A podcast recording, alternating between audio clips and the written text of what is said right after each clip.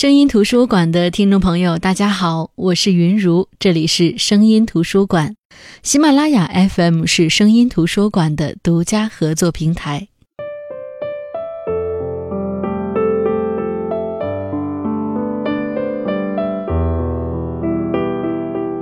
每次的小长假前都是我异常忙碌的时候。作为节目的管理者，必须在小长假前的一两周时间为频道确定假期节目主题和节目编排，然后就是准备节目和宣传包装。每年都如此，每个节日前都如此。在我经历了五六年、五六个轮回之后，我特别害怕假期的到来，特别怕自己的编排主题没有创新，落于俗套。但是老天保佑，在忐忑当中度日如年的我。总是能够在假期将到未到之时找到灵感。今年劳动节，我给出的主题是“平凡的世界，不平凡的你”。路遥曾经说过：“我们每个人的生活都是一个世界，即使最平凡的人，也要为他生活的那个世界而奋斗。”你看，巍然耸立的高楼，你看风吹麦浪的田野，你看航天梦想的发射。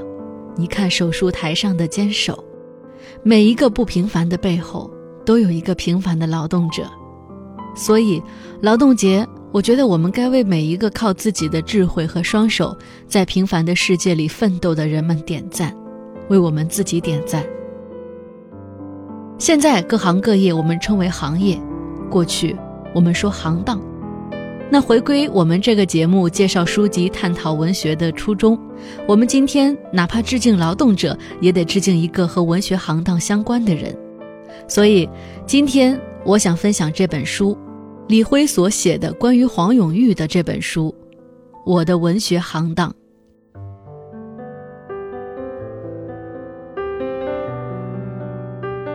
说起黄永玉，很多人都知道他是一个画家。一个鬼才画家，鼎鼎有名的作家沈从文是他的表叔。不知道是不是相信那片土地特别滋养，还是别的什么原因，黄永玉也有着不俗的文学造诣。他同时是一个诗人，一个有着惊人创造力的作家。他的文字有配着画的只言片语，也有自己灵感突现写的一些文章和诗，还有纪念老朋友、老艺术家们的那本散文集。比我老的老头，还有他最近几年写出来的长篇小说《无愁河的浪荡汉子》。如果说前面的短文、短篇诗歌都只是让人喜欢和惊讶的话，那他的《无愁河的浪荡汉子》就让人觉得敬畏了。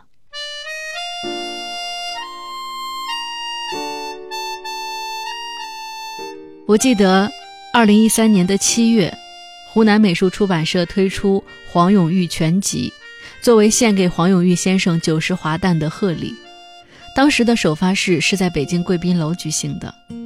湖南电台被邀请去做了现场直播，我非常有幸成为当时现场的直播主持人，可以说是见证了那场让人印象深刻的发布会。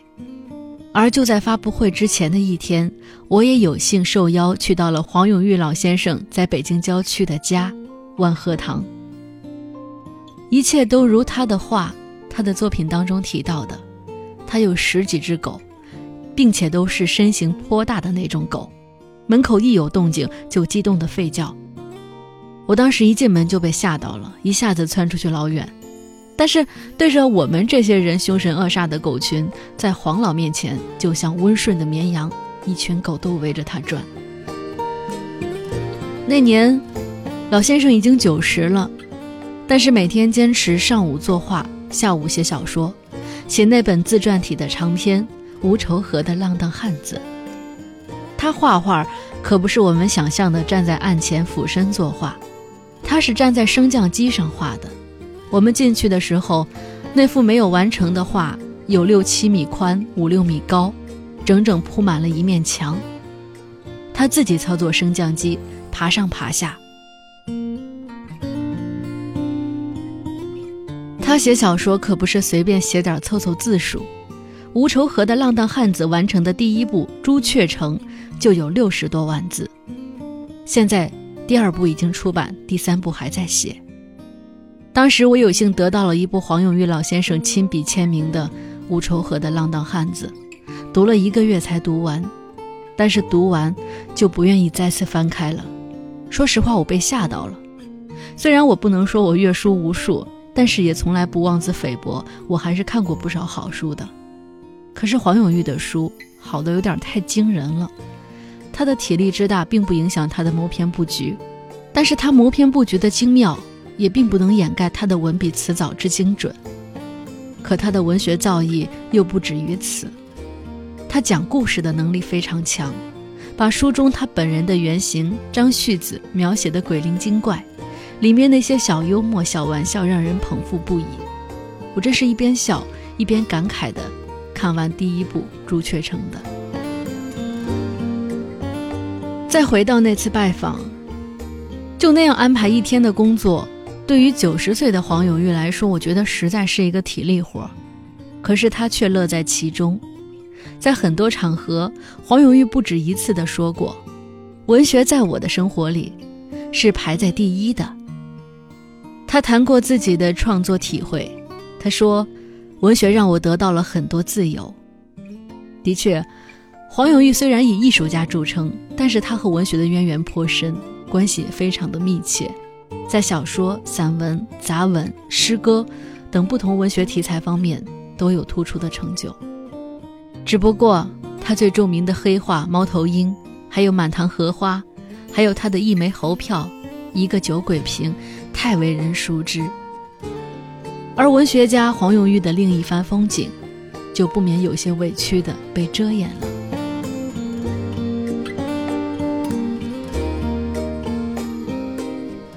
那我的文学行当这本书，就是在四年前，配合黄永玉全集出版的时候，长期跟黄永玉打交道的人民日报文学编辑、作家李辉先生，将黄永玉的一些文学作品和评论进行编辑出版的一本书。这本书围绕的就是同一个主题，那就是黄永玉的文学。他以作者的概述、黄永玉的自述，还有他人对黄永玉的评说。等不同的板块，从不同的侧面，为我们勾勒出了一个不一样的文学家。这本书主要分四个部分，第一部分叫主题变奏，它以时间为脉络，反映了黄永玉文学道路的概貌。第二部分叫比我老的老头，是以文学家群体为主，加上黄永玉他们之间的文化交往。那第三部分是文与图。样式独创，文与图是美术与文学融一体的形式独创，也是黄永玉最具个性的文学表达。那第四部分，流不尽的无愁河，就是黄永玉倾注心血最多的文学题材。其实黄永玉的文学是从故乡开始的。他说：“我爱好文学，可能祖上都是读书人的缘故。”他感恩蔡元培当时倡导的美育教育方针，给小孩子一个宽容开放的空间。他也认为当时去厦门集美中学读书的时光，让他通过丰富藏书的图书馆，打开了认识新世界的眼睛。但是他也说，有幸，沈从文是我的表叔，他给了我文人的良心。一路看书。一路背着书逃难，度过八年抗战。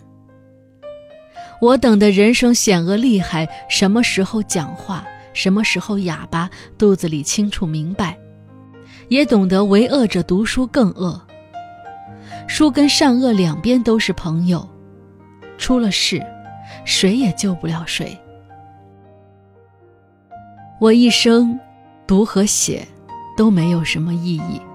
只是为了兴趣，能活到今天，是我命好。我们以前总是说读书有多好，读书有哪些影响和意义，但是从来没有想过，或者说没有想到过，读书和人的善恶之间的关系。书跟善恶两边都是朋友，出了事，谁也救不了谁。这是多么深刻的道理，多么浅显的表达，而黄永玉就是这么一个好玩的老头。十二岁的时候，黄永玉写了一首诗。当时身在厦门读中学的他给家里写信，信中给弟弟们写了一首诗。太阳刚起了光芒，在我的床上引起我的思潮。我不愿再在人海中彷徨，只要回到我的故乡凤凰，同着我那永后、永前、永福、永光，过着顽皮的景象。这首思乡诗是黄永玉迄今为止最早的文学作品，而诗歌也成了黄永玉最早的文学尝试。这一生，黄永玉出版过五本诗集。最著名的就是那本《老婆呀，你不要哭》这首诗，我也有幸请朋友录制了一下，在这期节目的末尾，大家可以听到。那再后来，插画成了黄永玉跟文字打交道的一个契机。在书本里插画，就首先要懂得书本的内容，和那些文字做一做心灵沟通。或许就是因为这种灵性，那时他的插画颇受欢迎。当然，他写了散文，出了一本散文集《太阳下的风景》。之后，散文就成了黄永玉最得心应手的写作。其中，他的散文集《比我老的老头》这本书至今仍然很受欢迎。而上个世纪九十年代，黄永玉在旅居意大利期间，完成了《沿着塞纳河到翡冷翠》这本书，游记和人物素描融为一体，趣味无穷。这本书我之前的节目也分享过，那黄永玉自己也写了一部分文字来讲他的这本书，我们分享一下。别了，我说别了，只是写沿着塞纳河与翡冷翠情怀告一个结束。事无不散的筵席，任何事情总有个完的时候。写到尽，或者不想再写下去。或是要换一个别的写法，都属于“别了”的这个意思。这几十篇旅游的联想，有一点望舒先生的《做调遥之旅》的凭借般的诗意。当然，我写的这些东西不只是旅愁一方面。为了愁，何必万里迢迢的到那儿去呢？一个人的情感际遇。知识一时一地写出感受，又有好心的杂志愿意发表，看过的人表示了亲爱，也就小有得意了。我也对老总和老板吹牛，你们哪里找得到那么认真、够分量的插画？老总和老板都笑眯眯默认，我也着实的感谢。漂亮的制版和编排，令我每周四迫不及待的要去报摊买一本。先睹为快，并且自我陶醉起来。妈的，写的真不错。黄永玉最大的特点就是他的幽默，无论是作画还是文学，都能体现这一点。这幽默一部分是源于他的智慧，一部分是源于他的真实，敢说大实话。而敢说大实话体现的最明显的，要数他的杂文。那些鞭挞社会、讽刺现实、针砭时弊的作品，当然还有他的第一部长篇小说《大胖子张老妹儿列传》。这本书是一本政治幽默小说，描写的是一九四九年开国大典之后北京文化界以及中南海高层的生活。那我最最最最喜欢的，也是最早吸引我的，就是黄永玉独创的形式——文与图。他会画上一幅画。然后旁边写上字儿，这字儿可能是一句短句，也可能是一篇小品文。文字和画互相补充，让文学和美术达到相辅相成的效果。其中比较有名的就是他的动物短句。黄永玉特别喜欢动物，他也喜欢画动物，但更有意思的就是他的动物短句。你比如说，他画一条蛇，在蛇的旁边写了这样一句话：“据说道路是曲折的。”所以我有一副柔软的身体，是不是很妙？还有他画鹦鹉，旁边写上这样一句话：“鸟是好鸟，就是话多。”当然，他写刺猬，他说：“个人主义，那干嘛你们不来团结我？他画了一只乌鸦，旁边写上这样一句话：他说，不过才哇了一声，人就说我带来了不幸。画比目鱼，他这样写：为了片面的看别人的问题，我干脆把眼睛长在一边。除了动物，他也画其他的东西，比如说他画帽子，帽子旁边写了这样一句话：帽子是一个大发明，给人戴帽子是一个伟大的发明。在当时的政治语态下，很多东西没有办法抒发，尤其是在看到那些比他老的老头一个接一个的受到迫害，黄永玉内心的创作欲望更加强烈。那这个时候，动物短句成为他最合适的方式。他借动物或者说其他一些静物描写来写社会、写人性、写心中触动。当然，这些短句在具有历史价值的同时。从今天我们的角度来看，又是非常具有智慧和幽默力的。那除了动物短句，他还有提拔的爱好，就像小说家写手记，诗人写短章，黄永玉作画的时候爱提拔。有些提拔可以看作短句，但是有些提拔却是一篇非常好的小品文。你比如黄永玉画过一幅画叫《野茶客》，其中有一个提拔是绝妙的小品文。跟大家来分享一下，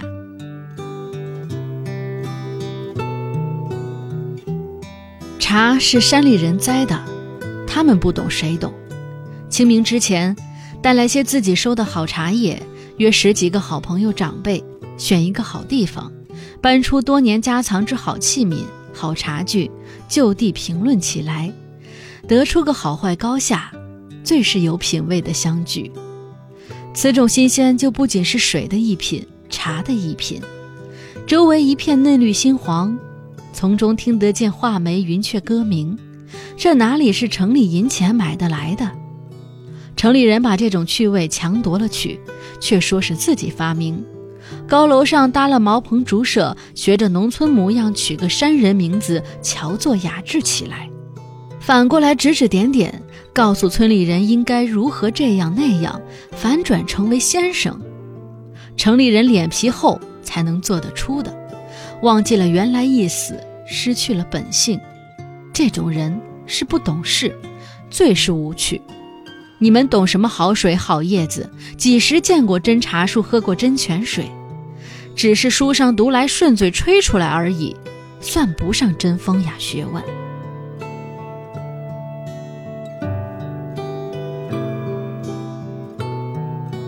就是这样的一篇小品文，有俗有雅，大俗大雅。但是小品文当中还是有非常强烈的讽刺意味的。再接下来说，就是关于他的自传体小说《无愁河的浪荡汉子》这本书。我们今天这期节目不多说，虽然到现在我没想好如何分享这本书，但是终有一天我会好好做一期节目，是关于《无愁河的浪荡汉子》这部自传体小说的。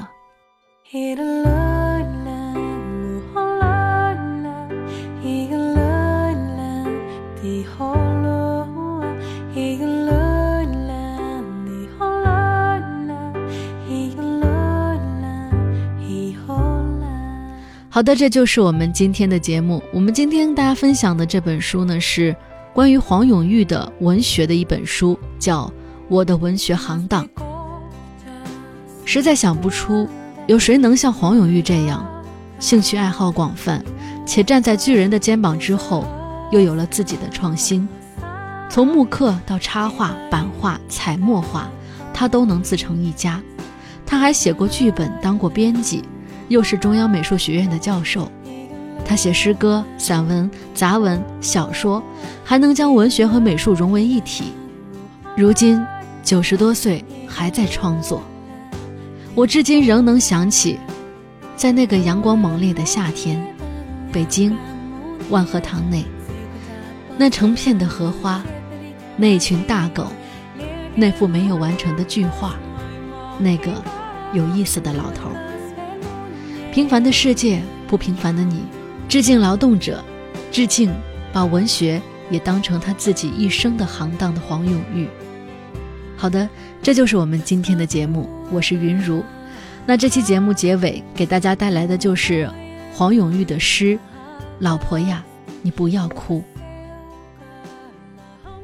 在童年时代，我有一间小房和一张小床，跟一个明亮的小窗。从窗口，我望见长满绿树和仙草的极远，还有青苔和胡耳装点的别人家的屋顶。远处花边般的城墙，城外是闪光而嬉闹的河流，更远处无际的带雾的阑珊。我早晚常俯览窗外，从窗口第一次认识世界。我看云，我听城墙上传来的苗人吹出的笛音，我听黎明时分满城的鸡鸣，我听日出后远处喧嚣的市声，还有古庙角楼上的风铃。我读着云写的诗篇，我看龙女赶着羊群走过窗前，看众神裸露闪光的巨身，沉湎于他们狂欢的晚宴。还有，执法的摩西坐在神圣的殿堂，闪电是他的眼色，霹雷是他的宣判。伴随着狂风暴雨的愤怒，在威严地处理众神的悲欢。夜色来临，孤独、衰老的月亮在林莽边沿散步，古往的忧伤压弯了他的腰背，无穷的哲理把他的热情熬干。到今天，只剩下一点点智慧的幽光，在有限的时间点缀寂寞的晚年。早晨，在忍熟的草丛里，我发现一颗颗晶莹的泪珠。唉，我才知道，连年老的月亮也会哭泣。如今，我已太久的离开那座，连空气也是绿色的、滋润的极园。那一块开满小黄花和小紫花，飞舞着野蜂和粉蝶的王国。离开那厮守过多少晴天和雨天的小窗，我迈着小小的十二岁男人的脚步。在一个轻率的早晨，离开那永远宠爱我的、微笑着的故里。漫长的道路，连着漫长的道。无休的明天，接着另一个明天。我曾在多少个窗子中生活过，我珍惜的十多往日，微笑着的一切。多少窗户，带领我走向思想的天涯。曾经，有这样一个秋天，这是一个隆重的秋天，一个为十八岁少年特别开放的、飞舞着灿烂红叶的秋天。你，这个褐色皮肤、大眼睛的女孩，向我的窗户走来。我们在孩提时代的梦中早就相识，我们是洪荒时代在太空互相寻找的星星，我们相爱已经十万年，我们传递着汤姆索亚式的严肃的书信，我们热烈地重复伊甸园一对痴人的傻话，我们在田野和丛林里追逐，我们假装着生气而又认真和好。我们手挽手在大街上走，红着脸，却一点也不害羞。你这个高明的厨师，宽容地吞下我第一次为你做出的辣椒煮鱼。这样腥气的鱼，你居然说好。我以丰富的贫穷和粗鲁的忠实来接待你，却连称赞一声你的美丽也不会。我们的小屋一开始就那么黑暗，却在小屋中摸索着未来和明亮的天堂。我们用温暖的舌头试着哀愁，我用粗糙的大手紧握你柔弱的手。战胜了多少无谓的忧伤？